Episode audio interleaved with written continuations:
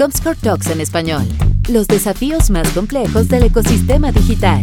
Bienvenidos a la primera edición del Comscore Talk, donde se nos invita a participar a profesionales de la industria a abarcar algunos desafíos o los desafíos más complejos de la, del ecosistema digital. Eh, este podcast contará con algunas voces de los expertos de Latinoamérica, quienes discutirán sobre planificación, sobre inversión publicitaria, sobre transacciones, sobre tecnología. Se van a abarcar diferentes temas de los negocios que tienen que ver con las audiencias, cómo abarcan los, cómo los anunciantes llegan a las audiencias, qué tecnologías se usan, entre otros temas. Esta es la primera. Mi nombre es Marcos Christensen, estoy invitado a moderar esta charla con, con nuestro primer invitado, que es Marco Foglia, director de plataformas digitales de Artear. ¿Cómo estás, Marcos? Bienvenido. Hola Marcos, muchas gracias por la invitación. Es un placer formar parte de estas charlas. Por lo tanto, aquí estoy a disposición para que charlemos un poquito y debatamos sobre el impacto de la tecnología en los medios de comunicación, en el mundo publicitario y en esto que nos apasiona, que es la distribución de contenidos de calidad, un contexto muy desafiante como que estamos viviendo actualmente. Muchas gracias. Como decías, es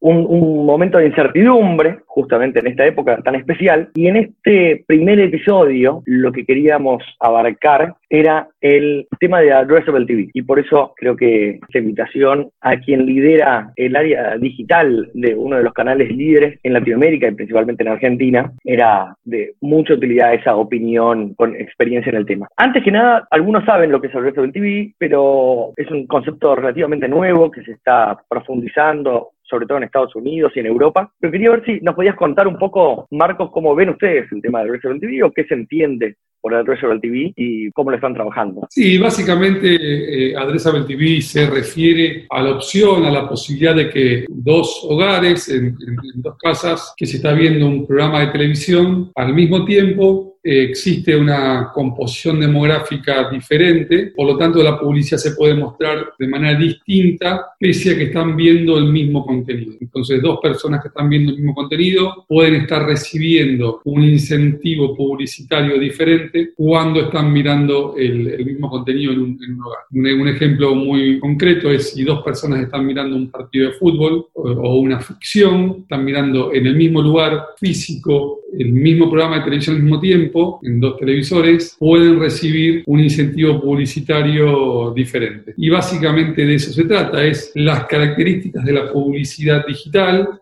que hemos conocido hasta, ahora, poder llevarlas al consumo de un contenido televisivo. Básicamente para hablar de lo que es Adresable TV, en general el mundo de la publicidad está viendo cómo incorporar tecnología para tener una, una efectividad mayor al momento de llegar a un consumidor. Básicamente ese es el concepto general a lo que nos referimos cuando hablamos de Adresable TV. ¿Sería algo como eh, llevar el concepto de programática, de publicidad programática a la televisión? Sí, Quizás en el mundo, eh, en este mundo que vivimos, aparecen muchas palabras y a veces se parece más complejo de lo que es. Cuando hablamos de programática, eh, muchas veces hablamos de diferentes tipos de contenido donde muchas veces es difícil controlar la calidad del contenido que se termina sirviendo y existen muchos ejemplos en el mundo de eh, marcas que han hecho inversiones muy destacadas en, en programática que al final del día terminan asociando su marca con un contenido no deseado, digamos. ¿no? Entonces, creo que esto podría llegar a, combinar la calidad del contenido que sin ninguna duda muchas veces está asociada al mundo más de broadcast eh, con la tecnología más natural del mundo, de la, del mundo digital. Por eso es importante siempre, eh, en un contexto donde se consume más video que nunca en la, historia de la humanidad, digamos, ¿no? porque hay un crecimiento del consumo de video tanto por eh, o OTT o, o, AVOD, es importante importante algunas variables, ¿no? Por un lado, la posibilidad de, saber dónde uno termina haciendo el delivery de la publicidad asociado a un contenido de calidad. Y otra cuestión importante también es tener la métrica adecuada para poder comprender que no todo es lo mismo. Por lo tanto, el desafío que tenemos como industria, tenemos dos desafíos. Por un lado, la, unificación de, las métricas y, establecer un estándar de medición, por un lado. Y por otro, dentro del mundo digital específicamente, diferentes compañías tienen métricas de medición de su viewership eh, eh, digital diferentes, pese a que son compañías todas del mundo digital. Entonces ahí tenemos un camino largo por recorrer, creo que se han dado pasos muy interesantes, pero con, con mucho por recorrer todavía. Ah, bueno, entonces es como, es como llevar la tecnología, un poco lo que se presentaba en su momento, el regreso del TV es, es presentar la mejor tecnología digital en base a segmentación y volcarlo en un lugar donde los contenidos son cuidados. Es un poco lo que vos resumiendo. Exacto, tal cual lo, Perdés el riesgo, perdés el riesgo de, involucrarte en contenidos que puedan ser perjudiciales y, aprovechar la, segmentación específica de los segmentos. Exactamente, tal cual lo, planteas, sobre todo comprendiendo que la tecnología da unas herramientas fantásticas, pero siempre vinculándolo con los contenidos de calidad, que es lo que en definitiva nos terminan dando tanto contenido de calidad como la marca a la cual está asociada, nos termina dando eh, algo muy importante como es el brand safety, digamos, ¿no? poder asociar nuestra marca que estamos publicitando a un contenido que cuide los valores que estamos intentando representar. Totalmente. Eh, bueno, eso, eso para los anunciantes va a ser fundamental, es, es fundamental. Hay muchos anunciantes, por lo menos desde, desde su exposición o lo, que, o lo que piden a la industria, es cuidar eso, con lo cual esta es una buena noticia. ¿Y qué es? Eh, nosotros vemos que está creciendo en Estados Unidos, donde hay alianzas entre compañías de medición y, canales de, cadenas o cadenas de televisión eh, que se unen para entender las métricas y para poder volcar tecnología al sistema que les permita hacer esta segmentación. Eso es en Estados Unidos. Eh, eh, ustedes como canal de televisión o en la industria de la televisión actual, ¿se está viendo ese avance en Latinoamérica? Diría que hay países en Latinoamérica que tienen un avance un poco mayor. ya vos podés compartirnos algunos de esos ejemplos, pero entiendo que en Chile hay ejemplos un poco más avanzados, algunas otras cosas en México también. Me parece que todavía otros países eh, viene un poco más lento, básicamente porque lo fundamental para hacer este, pruebas o de demos está fundamentalmente la consolidación de una cantidad de contenido, contenidos importantes. Eh, y lo, lo, que se está viendo actualmente en Latinoamérica es, en principio, una consolidación de stocks de video en grandes players. Y entiendo que luego será la siguiente etapa en la cual eh, la publicidad vendrá acompañándonos. Pero ahora estamos en un contexto de muy movido con el lanzamiento de muchas plataformas formas de OTT a la región, eh, con fusiones o compras que se dan en Estados Unidos que están teniendo su consecuencia también en Latinoamérica. Entonces, creo que todavía estamos viendo una, una primera etapa que es la consolidación de inventario, por decirlo de alguna manera, y luego seguramente vendrá la etapa donde afecte naturalmente al mundo publicitario. Y en el medio tenemos los desafíos que veníamos hablando recién, ¿no? De, de medición y de calidad, pero creo que estamos un poquito más atrasados fundamentalmente porque se está viendo los primeros movimientos recién ahora cuando digo ahora los últimos 24, 48 meses, en, mercados un poco más desarrollados, están trayendo sus estrategias globales a la región latinoamericana. Pero definitivamente es algo que va, a terminar llegando con fuerza a nuestra región sin duda. Eh, recién, nombraste, eh, recién nombraste algunas ABOD, OTT o Addressable TV, básicamente entre las principales. Eh, y son diferentes, son tecnologías diferentes, ¿no? Porque la OTT es básicamente cuando el over the top, un software que te, te permite ver streaming, ¿no? En video on demand, básicamente en tu televisor, que es fuera de la, de la línea de programación habitual, ¿no es cierto? Vos tenés o el video on demand, vos tenés el video on demand, que es un catálogo donde vos podés acceder a contenidos que ya están volcados en un servidor y entonces el usuario se mete y elige contenidos actuales o anteriores. Y la programación lineal que te permite ver la, programación en vivo del, canal. Que en algunos canales de televisión, por ejemplo, ustedes tienen sus plataformas, tienen sus aplicaciones, tienen su, me imagino que su plataforma para televisores, de software. ¿Es como la primera etapa esa? ¿Eso sería la primera etapa o, viene es como un camino separado en la de Resolve TV? Yo, creo que son diferentes evoluciones. A mí, para, simplificarlo, me, gusta dividir a los contenidos en, como, como, en dos categorías, digamos. ¿no? Hay, hay contenidos gratuitos basados en un modelo de negocio en publicidad y hay modelos de contenidos pagos, como están lanzándose en la industria, como Netflix, eh, Prime Video o Disney o digamos, sistemas pagos. Flow, que es un sistema que tiene todo aquel que es cliente de un servicio de telecomunicaciones. Y la otra variable sobre la cual me gusta entender los contenidos sobre, sobre contenidos cortos y contenidos largos. No son como dos grandes variables. Si el contenido es pago o no pago, o el contenido es corto o largo. ¿Por qué? Porque la, la, forma de consumo y el modelo de negocios eh, cambia radicalmente entendiendo cuál de estas dos variables tiene. Y la tercera variable importante es si es, contenido VOD, el contenido on demand o el contenido en vivo. Entonces, cuando uno traza la matriz de tipo de contenido, largo o corto, vivo o no vivo, y publicitario o bajo suscripción, entiende el ecosistema. Un ecosistema que, entendido desde el punto de vista de la, industria, pero desde el punto de vista de la audiencia, la audiencia termina consumiendo contenidos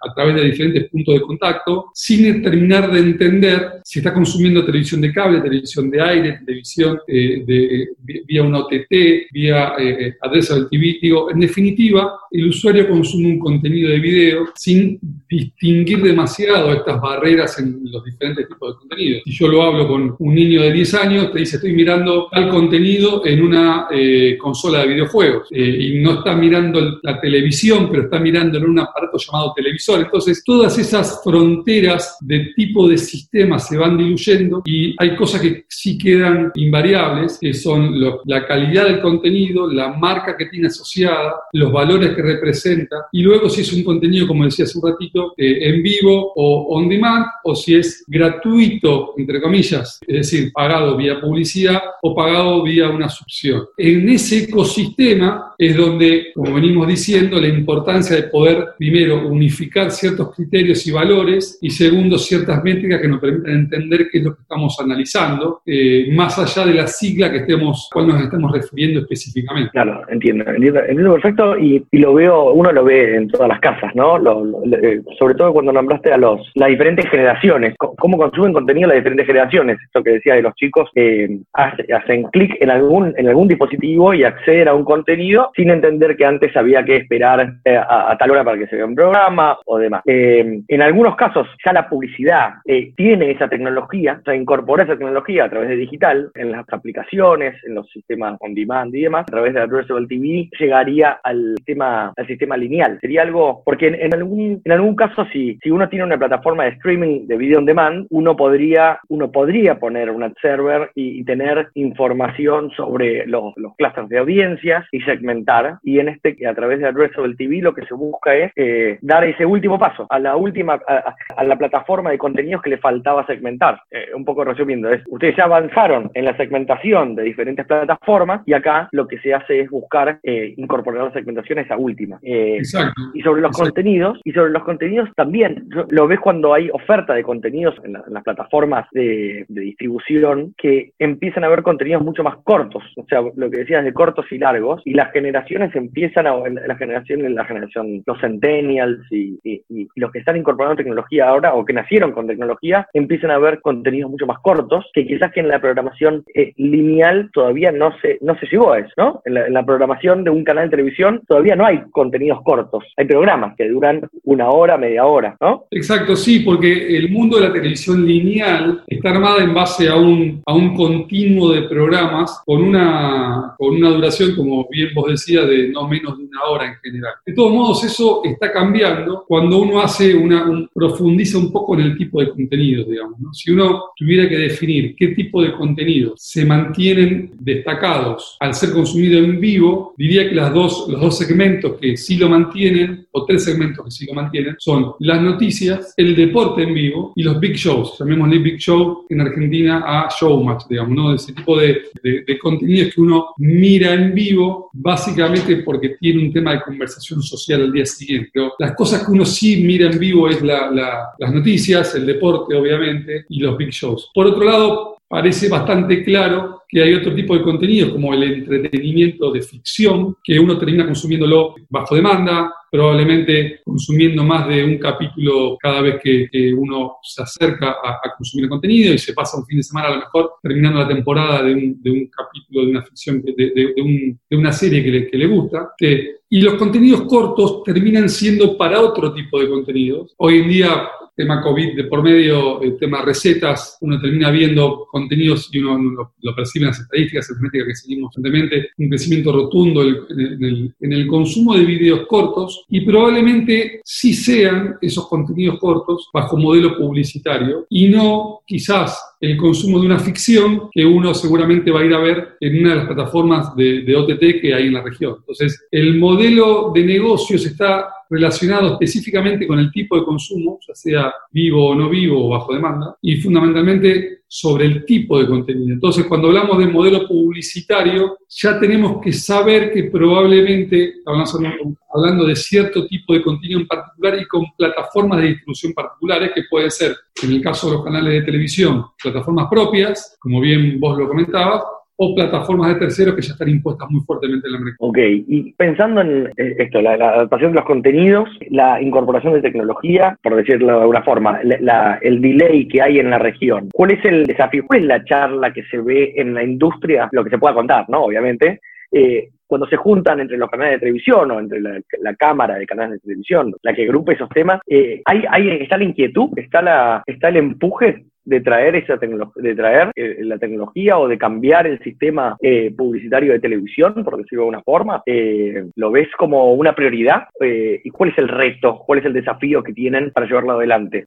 si, tuvieras que definirlo? Mira, me, costaría y no, no, sería adecuado dar, intentar dar una, una, opinión de lo que pasa en la industria, porque la industria es muy heterogénea, con diferentes tipos de compañías y ejecutivos, y entonces no, no me creo con el derecho de poder dar una mirada en nombre de, pero sí te voy a dar una, mirada personal sobre la situación que estamos viviendo. Definitivamente eh, estamos viviendo un contexto donde los contenidos son cada vez más importantes, donde la calidad, uno compite con contenidos de, todos los lugares del mundo, donde sin calidad uno difícilmente pueda, pueda competir. Y claramente, como veníamos, venimos diciendo, el, principal challenge que, que enfrentamos es cómo continuar siendo relevantes. Y para continuar siendo relevantes y por eso, mirando un poco lo que pasa en mercados más desarrollados, es importante tener, es importante tener, un stock grande de contenidos, largo, una, una librería larga de, en cuanto a temáticas y a perfiles de, de, audiencia a la que uno quiere llegar, por un lado. Y segundo, tratar de, de lograr una presencia en toda plataforma. Nosotros creo que el principal desafío que enfrenta la industria es entender que pasamos de un modelo en el cual controlábamos toda la, la, la cadena de valor a un modelo en el cual la integración inteligente con terceros, llámese otras OTTs, de telcos, OTTs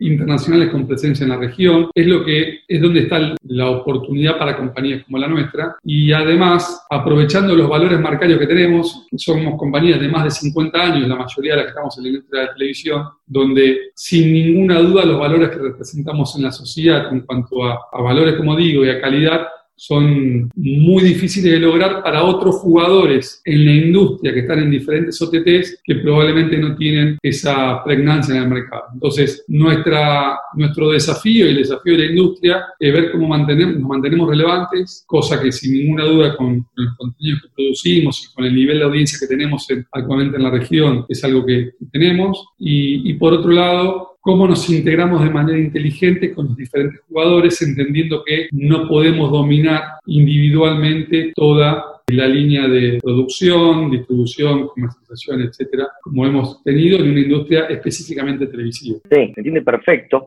Una, una, una, algo que yo pensaba es que, por ejemplo, un medio no puede, por lo menos hay una barrera de entrada que es, ¿por, qué te preguntaba sobre la industria? Porque yo imaginaba que hay una barrera de entrada que es, o vamos todos, vamos todos juntos a este cambio, porque a uno solo como medio, que un solo canal de televisión que quiera eh, aplicar al del TV, ¿es, viable eso? ¿O tienen que serlo, tiene que ser un cambio de, industria en general? ¿O puede haber una punta de lanza que haga el cambio y después los otros se lo copien? ¿O tiene que incorporarse tecnología que no es sustentable si lo hace uno solo? Yo creo que este tipo de, habiendo jugadores internacionales tan fuertes en los mercados, obviamente que siempre es mucho más efectivo la experiencia colaborativa de este tipo de, ejemplos. Pero cuando hablo de, experiencia colaborativa, no, solamente me refiero a, entre diferentes canales de televisión, sino entre canales de televisión y empresas de telecomunicaciones, cosa que es una, relación y negocio de muchos años, esos, nexos ya están,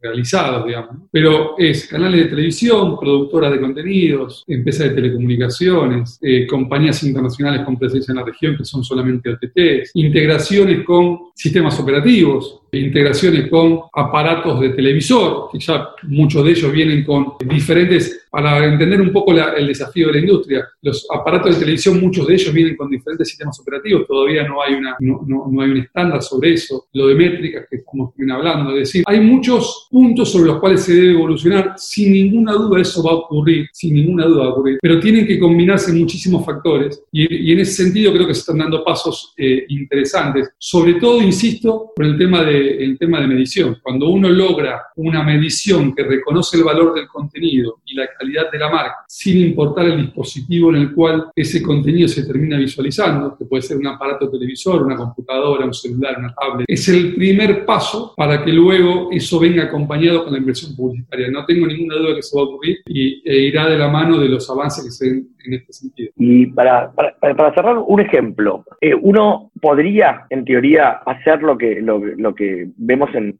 en, digital, en donde yo, por ejemplo, voy a comprar un, un, viaje, ¿no? Voy a reservar mis vacaciones, ahora no, pero hasta hace algunos meses uno podía reservar un viaje. Y después me seguía la publicidad de, de acuerdo a, la, a, lo que es retargeting, ¿no? El famoso retargeting. Hay, se, se, estima que habrá una conexión entre lo que consumiste en tu computadora o en tu celular y te, te vamos a reconocer como usuario para mostrarte una publicidad eh, en televisión a través de la TV o principalmente es de género y edad. No, yo creo que, yo creo que va a llegar lo que planteas como, como hipótesis. De hecho, hay pruebas en algunos lugares del mundo en ese sentido. También depende mucho de lo que pase con GDPR, que es la, regulación de protección de, datos que ha avanzado fuerte en, Europa y hay que ver cómo eso se, se traslada al, resto de los países porque eh, eso es lo que probablemente impacte con más fuerza en todo lo que tiene que ver con la publicidad programática. Todavía estamos lejos de ver qué va a terminar ocurriendo con eso si bien ha, habido en diferentes países algunas regulaciones implementadas, todavía es difícil entender, no de entender, porque se entiende el concepto, pero de ver hasta hacia dónde llega esta,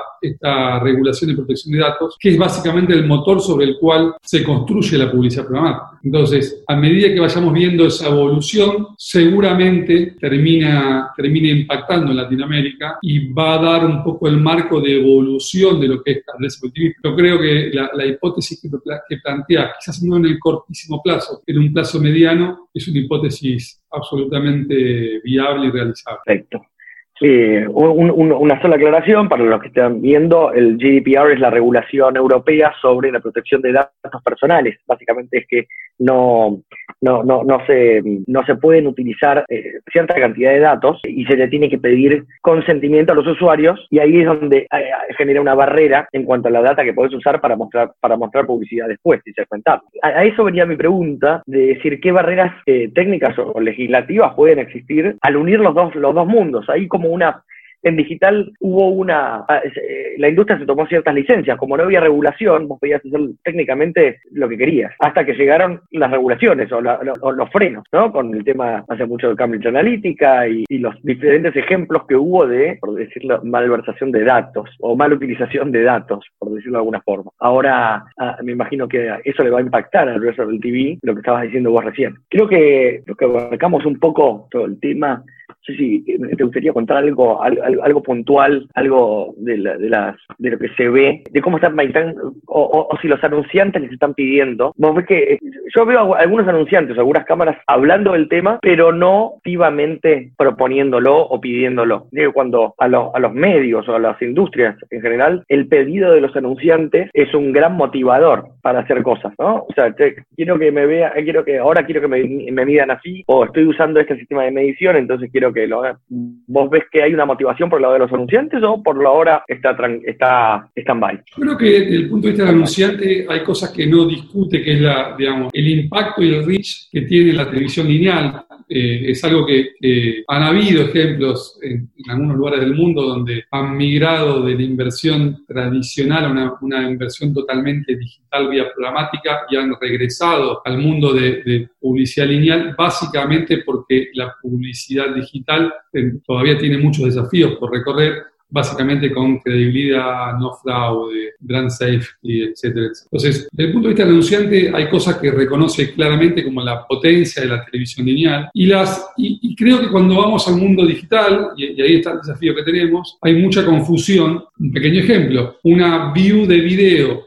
en nuestro sitio es diferente a lo que YouTube considera una view de video, a lo que eh, Facebook considera una view de video o a la que Instagram considera una view de video. Entonces, un medio te puede decir, tengo 100 views y las 100 views significan algo distinto dependiendo de esa view donde fue ejecutada. Entonces, por eso digo que es tan importante la, definición de estándares para que todos sepamos de lo que estamos hablando y cuando estamos hablando, todos sepamos que estamos hablando de lo mismo. Entonces, ese es el recorrido creo, que creo pendiente y desde el punto de vista de los anunciantes forman parte también de, de esa confusión y creo que de a poco esas, esas dudas, esas zonas grises se irán disipando en la medida que vayamos encontrando estándar y que todos estemos hablando de lo mismo. Hay compañías que venden publicidad con la fuente de información propia, es decir, una plataforma te plantea a un anunciante, si, si vos, si, tú pautas en, mi medio, vas a tener tantas visualizaciones. ¿De acuerdo a quién? A las métricas que yo mismo te doy. Entonces, ese es el camino a recorrer y compañías como, como Comscore pueden ayudarnos a establecer estándares que nos permitan que la evolución del mercado sea más sana y más rápida. Perfecto. Creo que abarcamos eh, varios temas, hay desafíos interesantes a nivel tecnológico y a nivel de de repensamiento de industria. En algunos casos, esto, esto de, unificar las tecnologías y las mediciones, eh, claramente va a ser una charla interesante para tener, porque si no, volcás, una, volcás un, nuevo sistema y tenés que adaptar, tanto los que compran como los que venden, tienen que adaptarse y, hablar el mismo idioma. Y eso va a ser fundamental. Creo que con esto quedamos, eh, dimos un panorama general sobre lo que es el resto del TV, eh, sobre los desafíos que se vienen. Queríamos agradecerte, Marcos, por, por eh, haber participado de este primer Comscore Talks. Es el primero, es el primero de, de, muchos y yo personalmente también agradezco a Comscore por la invitación a hablar con, con, con, un referente de la industria. Bueno, muchísimas gracias, Marcos, por la participación. No, muchas gracias a vos, a, la, a Comscore por la invitación y siempre es un placer estar hablando de los desafíos que enfrentamos como industria a quien nos apasiona esto. Así que bienvenido este tipo de iniciativas que nos permitan seguir a todos aprendiendo y desarrollando la industria. Así que muchas gracias por la invitación. Bueno, muchísimas gracias. Hasta la próxima y nos vamos, ya, nos encontraremos en el próximo episodio. Comscore Talks en español. Los desafíos más complejos del ecosistema digital.